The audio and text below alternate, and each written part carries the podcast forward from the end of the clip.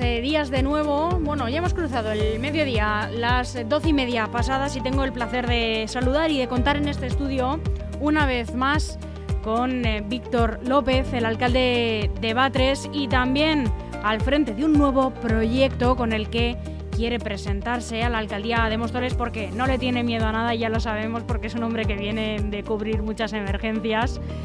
Eh, y esta vez eh, quiere atender las necesidades, como decíamos, de Móstoles con Somos Más. Vamos a hablar de todos estos temas. Víctor, buenos días. Buenos días, Almudena. Un placer estar aquí, como siempre. El placer es nuestro siempre. Bueno, Víctor, tenemos que empezar con un tema, pues eh, triste, la verdad, pero yo creo que de mucha actualidad y el de mayor importancia. Sabemos que, que para ti lo es porque ha ocurrido además en tu barrio, en el Soto. Eh, un hombre mató hace unos días a su mujer y a su hija y, a ti esto pues te ha afectado y te has pronunciado al respecto. Sí, sí, bueno, he escrito unas palabras y tal. Me cuesta hablar, ¿eh? Estabas, Cuando me has comentado la pregunta, no esperaba que me hicieses esta... que hablase sobre ello, ¿no? Sí, a mí me afecta personalmente porque además es una persona que...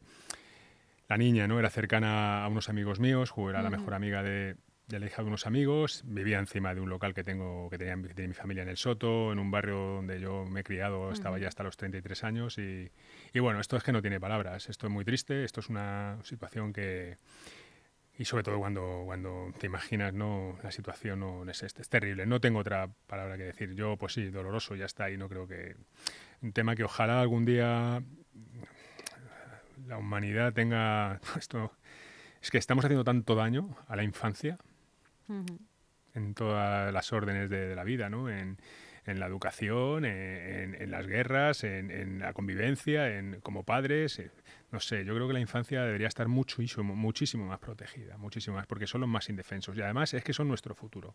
Todo lo que sembremos en ellos es lo que vamos a recoger a futuros. Por lo tanto, no nos podemos permitir el, lujo de, equivocarnos tanto. Y esto es una gran equivocación que la sociedad siga viviendo estas, estas situaciones tan dramáticas.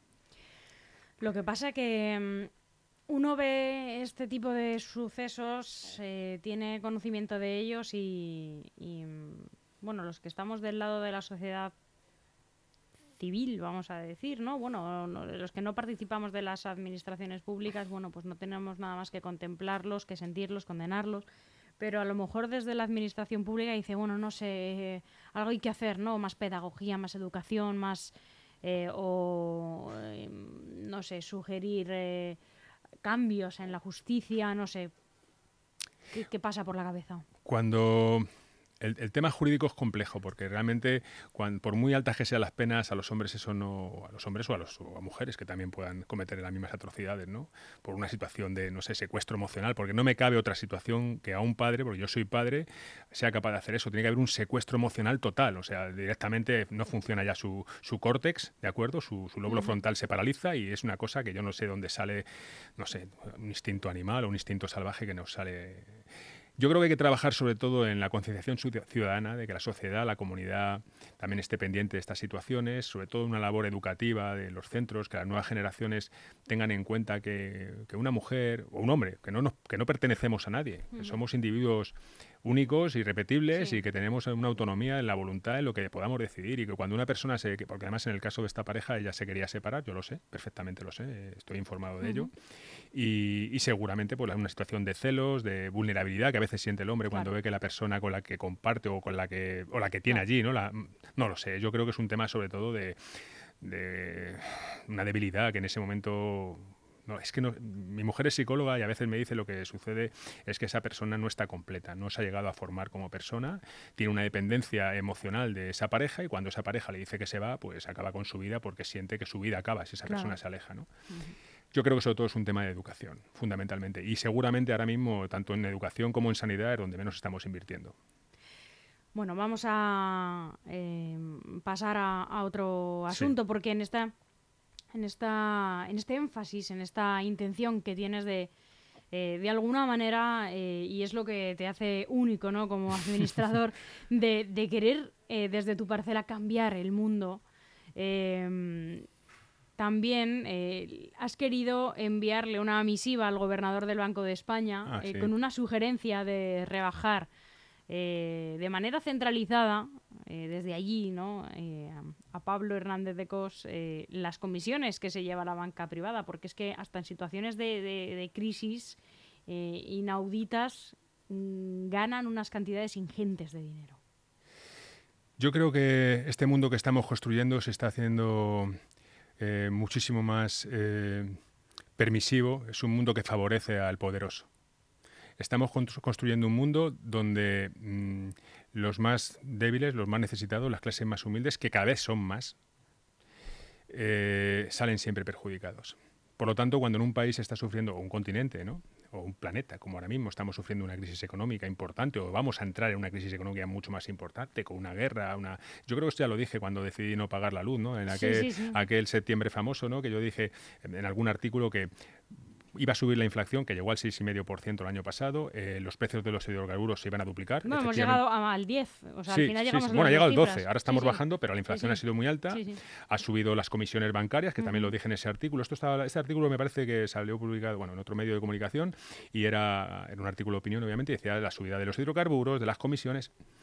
Y luego ves que el Banco Santander ha batido récord de beneficios y tienes a tus vecinos, a tus amigos, a tu familia, a los hosteleros, a los carniceros, a los comerciantes, a los empresarios, a las pequeñas y, medianas empresas que son las que sustentan este país, no las grandes multinacionales, pasándolas realmente canutas, porque, porque se les ha triplicado el recibo de la luz o porque, porque les sube la hipoteca. Y luego resulta que estos estas empresas, ¿no? Estas empresas multinacionales, ¿no? Que al final te das cuenta de que lo que realmente tenemos. Yo muchas veces digo, digo que tenemos una partitocracia, ¿no? Porque somos, hay unos partidos empresas que deciden quién es el que nos va a representar en, los, en las cámaras de diputados o quién va a ser nuestro presidente, pero es que realmente detrás de esa partitocracia hay una plutocracia. Son las multinacionales españolas que tienen un peso específico en las decisiones que se toman en este país. Y eso se tiene que acabar, ¿no? Y estas empresas que se han nutrido también de, porque muchas de ellas, no lo olvidemos, son herederas de empresas públicas, como Telefónica, como Endesa, etcétera, etcétera, estas empresas tendrían que, de alguna manera, reportar o revertir en la sociedad esos beneficios que están teniendo, que son ingentes.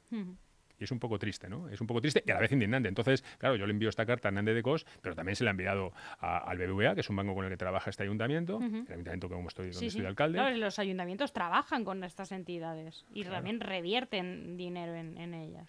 Sí, pero es que eh, em, em, eh, Batres paga 15.000 euros en comisiones. ¿De acuerdo? Pero es que Móstoles supera el millón de euros en comisiones. O sea, si es que empezamos a ver las cantidades que se abonan en comisiones bancarias, las propias administraciones, donde realmente tienen también unas cantidades de dinero importantes que esos, esos bancos trabajan con, con esas cantidades que nosotros depositamos, ¿no? Tanto las administraciones públicas como los particulares. Y luego hay que ver los beneficios que tienen las multinacionales españolas con respecto a, a las multinacionales europeas. Es que las empresas eléctricas en España tienen un 25% de media de beneficios y las alemanas un 6.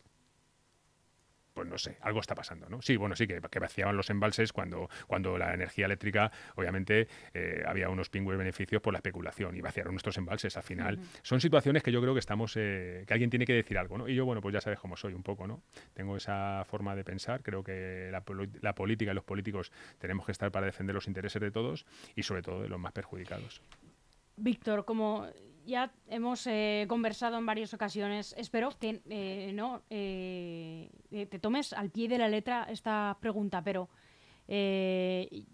yo si me enviasen una carta así y me la enviase además el alcalde de un municipio de, de la Comunidad de Madrid, que tiene la importancia que tiene, y yo sé que la tiene, la contestaría, pero ¿te contestan? Tienen la decencia, mira, la voy a formular así para que entiendas cómo te la estoy haciendo. ¿Tienen la decencia de contestarte a estas cartas? Bueno, yo, te agradezco. Si no es, si no es directamente Pablo eh, Hernández de Cos, por lo menos su secretaria, su secretario. No quiero, además, tampoco eh, que sea machista la connotación. Su secretario. Mm, a ver, yo te agradezco que me, pongas en, ese, en ese ámbito de importancia que no tengo pero no, no, es Víctor quien tiene la claro, importancia, ya, lo sé, no, sino es el municipio de Batres. Sí, pero mira, eh, Batres era un municipio que prácticamente mucha gente no conocía, eh, porque es un municipio que está es muy pequeñito, tiene la parte de las urbanizaciones, pero al final yo soy un alcalde de tercera regional. Eh, el alcalde rebelde, ¿no? Como algunos me llamaban. Bueno, pero los vecinos son los vecinos. Son... Sí, pero bueno, realmente es una lucha de un David contra Goliat, igual que mi lucha con, en Móstoles, ¿no? Pues al final te enfrentas a gente muy poderosa, a partidos muy poderosos que están relacionados. A ver, la industria financiera de este país está muy interrelacionada con los partidos políticos. Santander con el PSOE y BBVA con, el PP. Es que está claro, o sea, es que se ve las relaciones que existen y otras entidades financieras con otros partidos. Pero lo que está para mí claro es que este señor, este señor que pertenece, que es un alto representante, un alto funcionario de este país, ¿no? elegido obviamente por, por, por, el, por el presidente, por el Consejo de Gobiernos, este señor se debe a los intereses, a los intereses de los ciudadanos no se debe a los intereses de la banca, como acaba de hacer ahora mismo el Banco Central Europeo con el informe que ha emitido respecto a los impuestos a, la banca, ¿no? a los impuestos que se pretenden hacer no solamente desde España, sino también ya desde Europa. ¿no? Esto, mm, estos señores, ¿a, qué se dedican? ¿A proteger a los poderosos? O sea, estamos financiando un banco de España que antes sí tenía una labor mucho más eh, de aspecto económico, ahora es un aspecto mucho más de informativo, un aspecto más de, de vincular sus informes con la actividad económica de este país, porque ya realmente la política fiscal y económica la plantea el Banco Central Europeo. ¿De acuerdo? Por lo tanto, poco tiene que hacer. Hombre, regule usted las comisiones bancarias, por lo menos. O toda la actuación y toda la gestión. Me acabo de enterar ahora mismo, bueno, ahora mismo hace tres o cuatro días, que CaixaBank va a cobrar dos euros si te atienden en el mostrador. Por cualquier gestión que hagas ya tienes que pagar dos euros. A un cliente. O sea, es cierto que, todo el mundo tiene que tener beneficio, la banca tiene que tener beneficio, las eléctricas tienen que tener beneficio, pero tiene que haber un tope, tiene que haber un, límite a la voracidad del capitalismo. Porque es que si no, al final el pez grande se come al más pequeño. Y eso está pasando desde hace muchísimo tiempo. Antiguamente, hasta el año, hasta la época de Reagan y Thatcher, eh, las grandes fortunas pues, tributaban un IRPF hasta un 80%. Ahora mismo no voy a decir nombres, ¿no? pero un gran millonario de este país, o de Europa, o de Estados Unidos, está tributando un 8, un 10%. Ya lo dijo Warren Buffett, ¿no? No es normal que mi secretaria pague más dinero al a, Hacienda que yo tribute más fiscalmente que yo. Y lo dice Warren Buffett, que además es uno de los primeros empresarios que está luchando porque eso se revierta, porque entiende que es injusto. Es injusto para su país, es injusto para la sociedad. Yo creo que Hernández de Cos no va a contestar a mi carta tampoco. Eh, es más, eh, yo creo que cuando, lo, cuando me contestaron de Iberdrola, lo que me contestaron fue con una amenaza de apertura de una querella criminal contra mí. O sea, no, no hay respuesta. No, te contestaron. Me, me pisaron el cuello directamente. me pisaron el cuello. Obviamente, si hubiese sido alcalde de un municipio más grande, otro gallo hubiese cantado, claro, porque al final va a depender de. Pero igual que pasó eso, también te digo que a mí me han estado informando miembros de fuerzas y cuerpos de seguridad del Estado que, bueno, que, que a ver dónde te metes, Víctor porque entre el aeropuerto, las eléctricas y ahora la banca. Ahora, vamos con el aeropuerto, efectivamente. Voy haciendo amigos. ¿Qué pasa con la construcción de este aeropuerto internacional del suroeste? ¿En qué estado está? Pues es el gran desconocido para toda la ciudadanía de la, comarca. Nadie habla de ello, nada más que el alcalde rebelde de Batres, ¿no? Y futuro alcalde de Móstoles, eso espero. Pero aprovecho la cobertura. Me pido... Ahora vamos. Entonces, eh, obviamente nosotros hemos manifestado nuestra oposición a ese proyecto, pero la gente piensa, no, es que eso está paralizado. Sí, lo paralizó en un momento dado la pandemia. Ahora parece ser que la ha paralizado la guerra. Pero el alcalde de Chozar de Canales, antes del verano, otorgó licencia a AirCity, bueno, AirCity a Ignacio Duayen, para que ubique el futuro aeródromo, que hoy en día está en Casarrubios, en Chozar de Canales. En cuanto el aeródromo se vaya a Chozar de Canales, ya el espacio aéreo está abierto para que se construya ahí ese futuro. Pero no va a dejar de estar en Casarrubios. No, no, lo que va a estar en Casarrubios es un aeropuerto internacional. Bueno, internacional. La gente debería saber que son vuelos low cost y una terminal de cargo, que va enlazada esa terminal de cargo con el puerto seco de Móstoles. Un millón de metros cuadrados. Hay un terreno que tiene el plan general reservado, igual que Navalcarnero ya tiene la reserva del plan general para el aeropuerto. O sea, el proyecto está. Lo que no sabe la gente es que en el año 99, el año 2000, se compraban los terrenos rústicos en, por familias muy poderosas de este país, en Navalcarnero, pagando 8 y 10 mil pesetas cuando costaban mil pesetas. Y esa gente está esperando su beneficio que hizo una inversión hizo una inversión. O sea, no sé si todavía sigue, porque de hecho tuvo que dimitir de AENA el señor eh, Josep Piqué, porque era miembro del Consejo de Administración de AENA, y tuvo que dimitir porque, porque es mm, accionista de AirCity, que es la empresa promotora de este proyecto. ¿no? Y Javier Ruedas, que es el actual consejero delegado de AirCity, con el cual me he entrevistado, obviamente, y con todo mi respeto lo tengo que decir, ha sido director de comunicaciones de José Bono. O sea, ahí están enlazados Partido Socialista y Partido Popular para iniciar ese macroproyecto ahí, tremendo que va a incrementar el tráfico de la zona de Móstoles, de Navalcarnero, incluso de Fuenlabrada, porque va a afectar eh, todo el tráfico de la zona suroeste. y obviamente también de la zona toledana, de Méntrida, y eh, también Quijorna, también incluso... Carranque, entiendo. Carranque, por supuesto, claro. Toda la zona. Al final un aeropuerto tiene una afectación de 50 kilómetros a la redonda. Vemos lo que pasa con, con Barajas, ¿no? Y sobre todo que va a una terminal de cargo. Una terminal de cargo, que es la primera terminal bueno, la terminal que hay de cargo. no hay empezado a construir nada. No. No. O sea, que sería un poco a medio largo plazo, más bien largo. Bueno, a ver, lo intentaron. En, el proyecto se volvió a retomar en el 2014. ¿De acuerdo? Ya empezaron a dar las tramitaciones. Nosotros, yo en el 2015-2016, me voy a la Agencia Estatal de Seguridad Aérea, me voy a la dirección de, de Aviación Civil, tengo una reunión con, el, con el, director general de Transportes de la Comunidad de Madrid, empiezo a sacar información, saco notas de, del registro de la propiedad, a quién pertenecen esos terrenos, me empiezo a informar con un abogado que me está, está colaborando conmigo y me doy cuenta del tejemaneje que tienen ahí montado. Aparte, es que ellos lo saben perfectamente y si me están escuchando, no me importa decirlo. Yo sé dónde se puede parar ese proyecto. Ese proyecto se puede parar.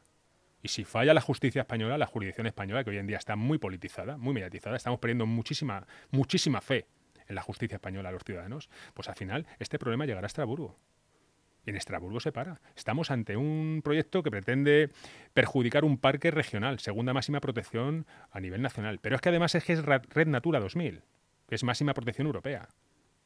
Y si alguno de los miembros que defiende este proyecto me está escuchando, eh, si la vida me lo permite y los ciudadanos de Móstoles o de cualquier otro municipio me, dan su confianza, ese proyecto hay que pararlo, porque eso va a perjudicar muchísimo la zona. La contaminación aérea. El, aeropuerto de Barajas es el principal contaminador, eh, hablo en proporción, de toda eh, la ciudad de Madrid.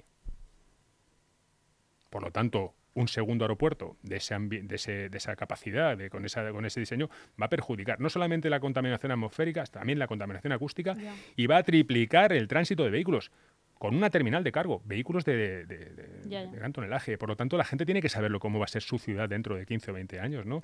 Porque sí, está claro que a corto plazo todavía falta, ¿no? Pero pensemos en nuestros hijos. Lo mismo que con el cambio climático. Las ciudades de hoy se tienen que adaptar a cómo vamos a ser dentro de 15 años. Necesitamos empezar ya a modificar nuestra arquitectura, nuestro urbanismo, nuestra movilidad, porque dentro de 15 años lo que no hagamos ahora no lo vamos a poder hacer. Y va a haber muchísimas ciudades, muchas de ellas incluso en la Comunidad de Madrid, que en verano va a ser insufrible. No se va a poder vivir en esa vivienda. Y por mucho aire acondicionado que tengamos, si los precios de la energía son tan altos, eh, va a suponer una dificultad para, esos vecinos, esas clases, como dice el presidente de gobierno, que a mí, me hace mucho, medias y trabajadoras. Aquí todas las clases son trabajadoras, menos cuatro, menos un 1% de la población. Aquí trabajamos todos, los que ganan 120.000 y los que ganan 20.000. Hay que trabajar, porque aquí nadie nos ha regalado nada. Entonces los políticos, la clase política, el gremio al que yo pertenezco, tenemos que decir claro y alto a la ciudadanía lo que pretendemos hacer y no engañar a nadie. Y los proyectos políticos que hay ahora mismo en todo el suroeste de la Comunidad de Madrid están a favor de ese aeropuerto. El único que está en contra soy yo. Porque ahí está metido obviamente, intereses que provienen de Partido Socialista y Partido Popular. Las puertas giratorias de siempre, si es que, ¿qué voy a decir? Que no sepa ya la ciudadanía.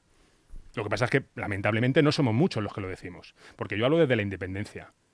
No hablo de, una. No tengo ninguna dependencia jerárquica con un Feijó, con un Ayuso o con un, Simancas o un Pedro Sánchez o cualquier otro partido grande. ¿no? Al final lo que queremos los partidos o los proyectos municipalistas es gobernar para defender las necesidades de nuestra población, a la que representamos, como el diputado nominal inglés, ¿no? que realmente lo que defiende son los intereses de su electorado, no ni siquiera de su partido, ¿no? es de su electorado. Y es lo que hace falta cambiar.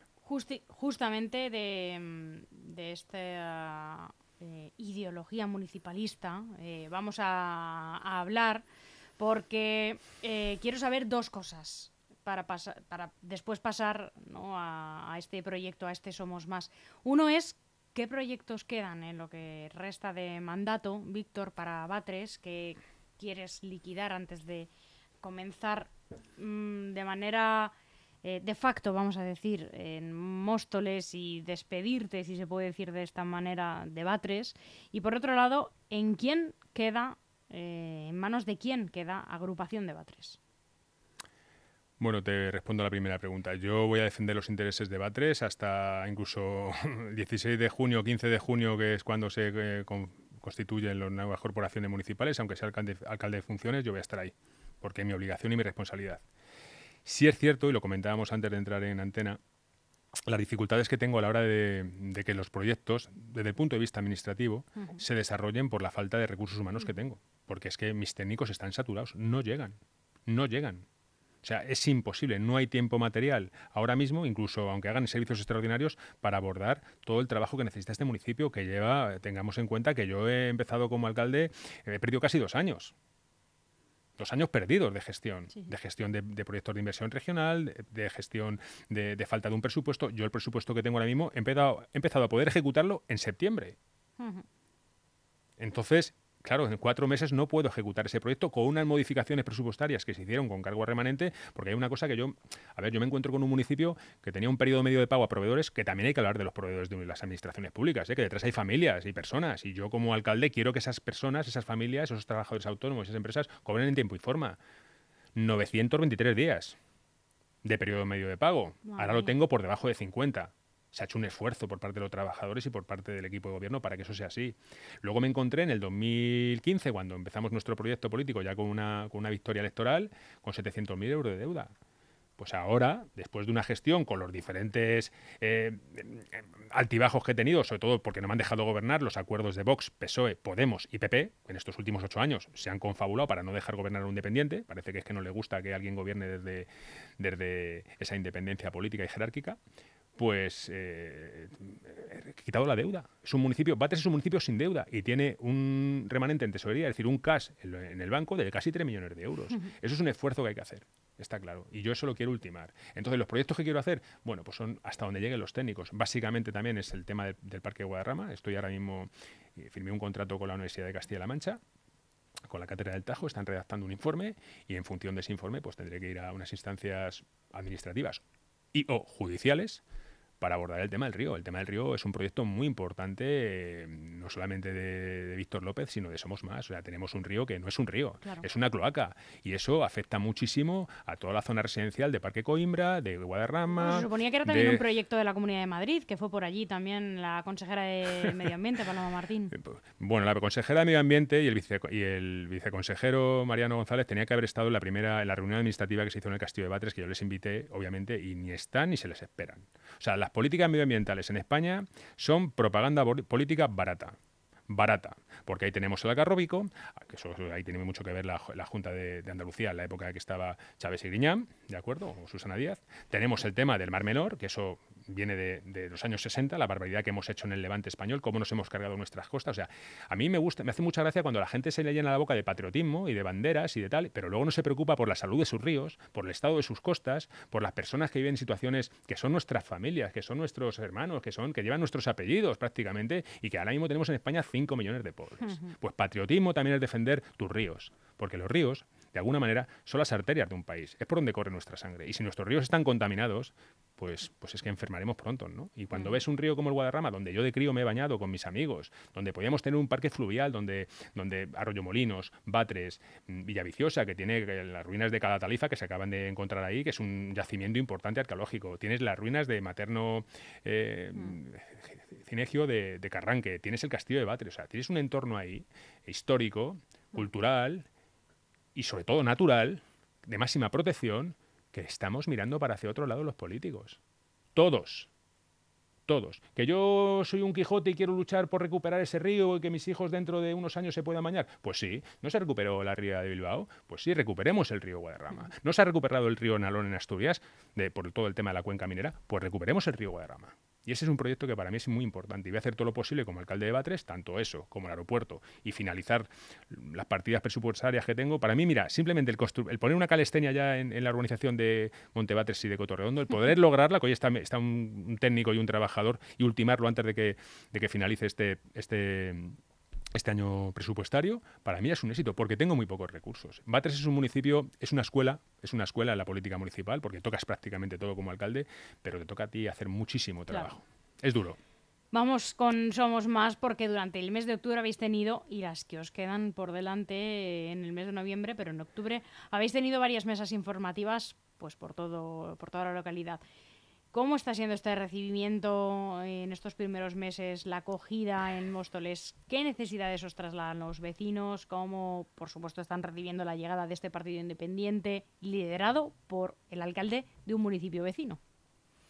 Sí, bueno, obviamente yo me siento muy bien acogido porque es mi ciudad.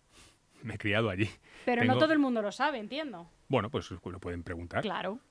Eh, de hecho, mi familia vive allí. Mi hermano, mi suegra, mi padre. Eh, hago mi vida allí. Prácticamente yo duermo en Batres, trabajo en Batres, pero siempre la gente lo sabe. La gente que me conoce pues me ve en la clínica veterinaria o me ve en el fisio donde voy en Cerro Prieto o me ven, bueno, pues, pues mi médico, mis, todo, ¿no? Mi, dentista, que lo sabe, que está en Estoril 2. O sea, la gente me ve tomándome una cerveza en Mocalia o me ve dando un paseo por, por, por el centro del pueblo. Lo que pasa es que yo tampoco soy una persona popular no soy popular, nunca me, no me gusta tampoco, nunca me he prodigado. Es una cosa que mucha gente me ha criticado. Es que no te prodigas, Víctor. Es que no me gusta prodigarme, ¿no?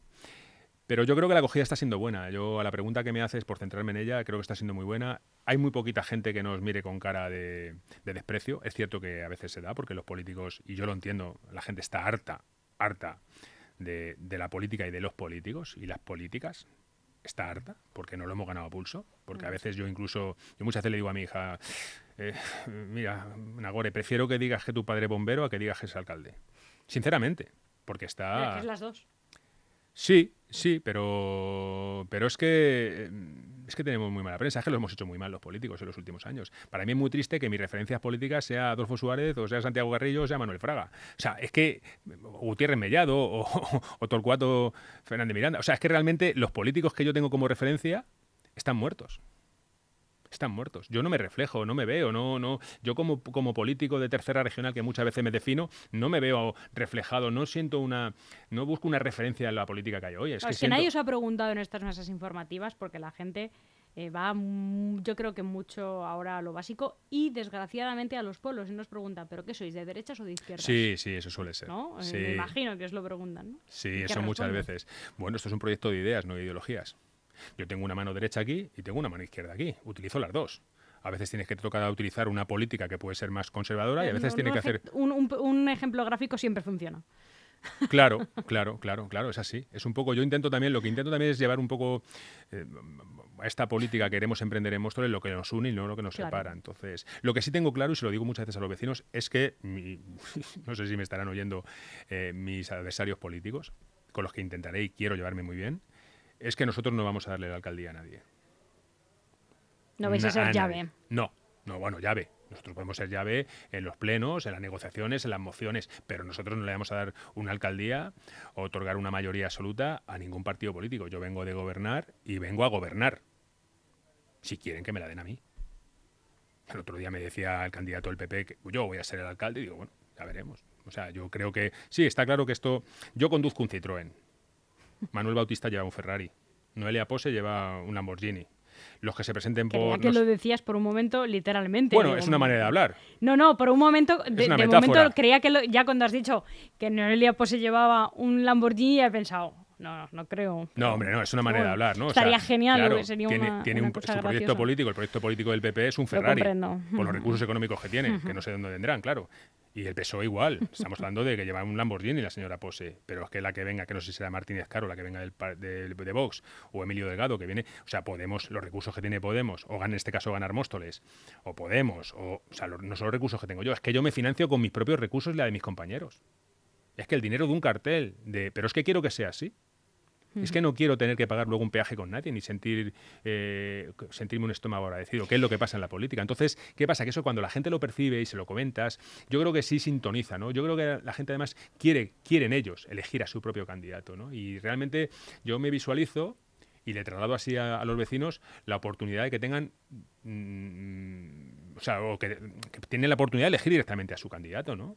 Pero bueno, es cierto que tendría que cambiar muchas cosas para que eso en un futuro se hiciese a nivel nacional. Pero yo me, me, postulo así, ¿no? Como ese, ese alcalde al que quiero que elijan directamente el pueblo y que yo venga de donde vengo, ¿no? Que no me tenga que postular una empresa, porque realmente eh, Noelia pues está ahí porque le puso Iván García Justos o le puso Simancas. Y Manuel Batista está ahí porque le ha puesto Ayuso, sido un dedazo. Igual que hizo con Eugenia Carballeda aquí cuando le gané, ¿no? Aquí, que se venga, y si no, a la Asamblea de Madrid, de presidenta. Y obviamente yo creo que Bautista, si no sale elegido como alcalde, pues seguirá de director general o de consejero, de viceconsejero, de lo quieran poner. Porque estos son partidos empresa. Y tienen que copar el poder en todas las esferas posibles. Entonces, si Móstoles quiere seguir dependiendo de estos partidos empresa, muchas veces me dicen, bueno, que tengan mucha suerte, ¿no? Pues bueno, sí, yo tengo, yo, a ver, yo al final puedo recuperar mi vida, ¿no? Pero creo que Móstoles necesita suerte. Eh, así la confianza de los vecinos de Móstoles eh, y otro ya somos más eh, los mm, e, un número X de concejales eh, que no fueran suficientes para formar un gobierno, estaría abierto Somos Más a formar una coalición con otro partido. por supuesto, con todos. Con todos. ¿Estaría dispuesto a escuchar? Con todos. no, no, sí, sí. a mí me gustaría hacer una coalición con todos que todos nos pongamos de acuerdo. Es que eso me parece que tiene que ser la política, la política local. Gobernar con todos y para todos. No tengo ninguna línea roja. Otra cosa es quién sea el alcalde. Yo no puedo darle mi confianza a esta serie de partidos y empresas precisamente porque no creo ni confío en su gestión independiente respecto a los intereses del municipio y de, la ciudadanía mostoleña. Ellos van a gestionar porque lo he vivido. o sea, el ejemplo más claro es Batres. Vox, PSOE, Podemos, y PP poniéndose de acuerdo para que Víctor López no gobierne. Ha sucedido dos veces. Pues bueno, oye. bueno, nos queda muy poquito tiempo, tenemos ya eh, el programa siguiente eh, esperando fuera, pero eh, no nos queremos dejar tampoco algunas cuestiones. Habéis lanzado un lanzáis un programa político completo, si no me equivoco, en torno a enero de 2023. Estáis todavía perfilándolo, Víctor, pero ¿Cuál dirías, eh, muy resumido, eh, te pedimos, por favor, cuáles son sus pilares ideológicos fundamentales, sus valores? Las ideas, no me gusta hablar de ideologías, las ideas que tiene el programa básicamente es movilidad, gestionar mejor la movilidad, eh, adaptar el urbanismo que es necesario para, para los próximos décadas, que va a ser muy importante, recuperar los espacios naturales del Soto, del río Guadarrama, por supuesto los accesos que hay en la ciudad, mejorarlos, fundamentalmente mejorarlos. Recuperar también a Coimbra como una zona de, referencia residencial, que se ha perdido muchísimo, muchísimo. Y luego es algo muy importante que un municipio como Móstoles eh, ya es perentorio recuperar el comercio local y la hostelería que está abandonada. Ten en cuenta que Móstoles no tiene ningún centro comercial ni tiene todas las infraestructuras que tienen otros, otros municipios de la zona. Y es que no tiene ni un cine. Es que en Móstoles no hay ni un cine. Y antes había tres, el Jaito, los multicines y, el Bueno, creo que en los, en los, municipios no queda casi ningún cine de barrio. Ya, ya, no hablo de un cine de barrio, hablo de un cine de ciudad. Hablo de un cine de ciudad o potenciar otro tipo de actividades culturales. ¿no? Hay que recuperar también el barrio, el polideportivo del Soto es muy importante, el deporte en Móstoles es muy importante. Yo me he criado en el Soto, yo he hecho deporte en el Soto, me he preparado para bombero en esa pista y es que sigue estando la misma grada que hace 40 años. Por lo tanto, hay que mejorar las infraestructuras de todos los deportes, no solamente invertir en fútbol, que es lo que se hace principalmente en Móstoles, de todos los deportes. Y básicamente, sobre todo, es muy importante una gestión de los empleados públicos eficiente una gestión de los empleados públicos donde se motive al principal motor de un ayuntamiento, que son sus trabajadores, no los políticos, son sus trabajadores. Si los trabajadores funcionan bien, si están engrasados, si están coordinados, si están bien dirigidos, el ayuntamiento prosperará. Porque realmente los políticos siempre dependemos de ellos. Y yo no sé lo que me voy a encontrar. Espero que me pueda encontrar, si gobierno, pues facilidades y cooperación por parte de los trabajadores públicos para sacar adelante un proyecto muy bueno para Móstoles. He leído por ahí también en la página web de Somos Más, que también, bueno, como es un... Eh, no, acostumbro tampoco a, hacerlo, pero como es un partido eh, que acaba de nacer, sí lo vamos a decir, que tiene una página web que es Somos Más, somos con dos S al final, somosmás.es, em, eh, que abogáis por una bajada del IBI generalizada. Mm, ¿Proponéis una bajada de impuestos en general? Bueno, yo en Batres no he bajado los impuestos nunca. Ten en cuenta que un municipio solamente maneja tasa de basuras, el IBI y el IAE si tiene actividad económica, el impuesto a actividades económicas. Yo en Batres, el próximo pleno, llevo una bajada de impuestos. Pero claro, tengo 3 millones de euros en el banco. Claro. He hecho las deberes. Donde entren 5 hay que gastar 4. Si Móstoles mañana recupera y no tiene deuda, y para eso hay que ser mucho más, mucho más austero en las fiestas, que se tira muchas veces la casa por la ventana en las fiestas, sobre todo el último año, hay que ser mucho más austero en la gestión municipal, en los recursos propios. Si consigo que Móstoles empiece a tener una cierta, un cierto remanente de tesorería, se puede bajar el IBI se puede bajar el IBI, claro, y yo creo que es importante, pero no como una política, sino una política que hoy en día es necesaria por la situación económica a la que viene. Yo voy a bajar el IBI en Batres y voy a, voy a afectar también el tema de inversiones, porque cuando tú bajas el IBI tiene menos ingresos, es uno de los principales ingresos del municipio. Si lo bajas, reduce los ingresos, por lo tanto luego el gasto no tienes tanto para gastar y eso afecta a las políticas de inversión o las políticas sociales.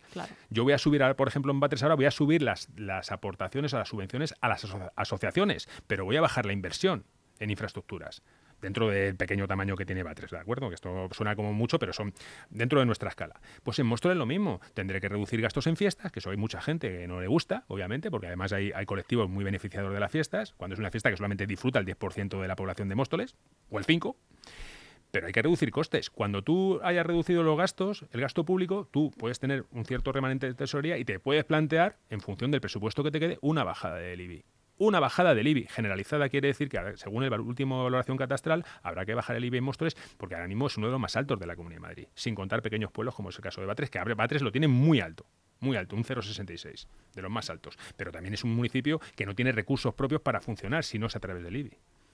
Eso es lo que vamos a hacer con el IBI. Pues Víctor López, como siempre, te agradecemos muchísimo el tiempo que nos has dedicado, que acudas siempre a nuestras llamadas. Te deseamos eh, mucha suerte, eh, aunque no la necesitas, necesitas muchas ganas, mucha energía, para, para lo que tienes por delante, para todas estas mesas informativas. y suerte también, es importante la suerte. Yo muchas veces digo que Que no te llueva para las mesas informativas, por ejemplo, para que se acerque mucha gente. Sí, bueno, cuando llueve la suspendemos, claro, pero hasta ahora solamente hemos suspendido dos. Por eso, la suerte de que no te llueva. Así que, Víctor, te esperamos por aquí dentro de un tiempito para que nos sigas contando más acerca de este proyecto, también sobre Batres, que todos los vecinos también seguro que agradecen eh, saber más sobre el municipio. Y de nuevo, muchas gracias y muy buenos días. Muchas gracias, Almudena. Hasta pronto.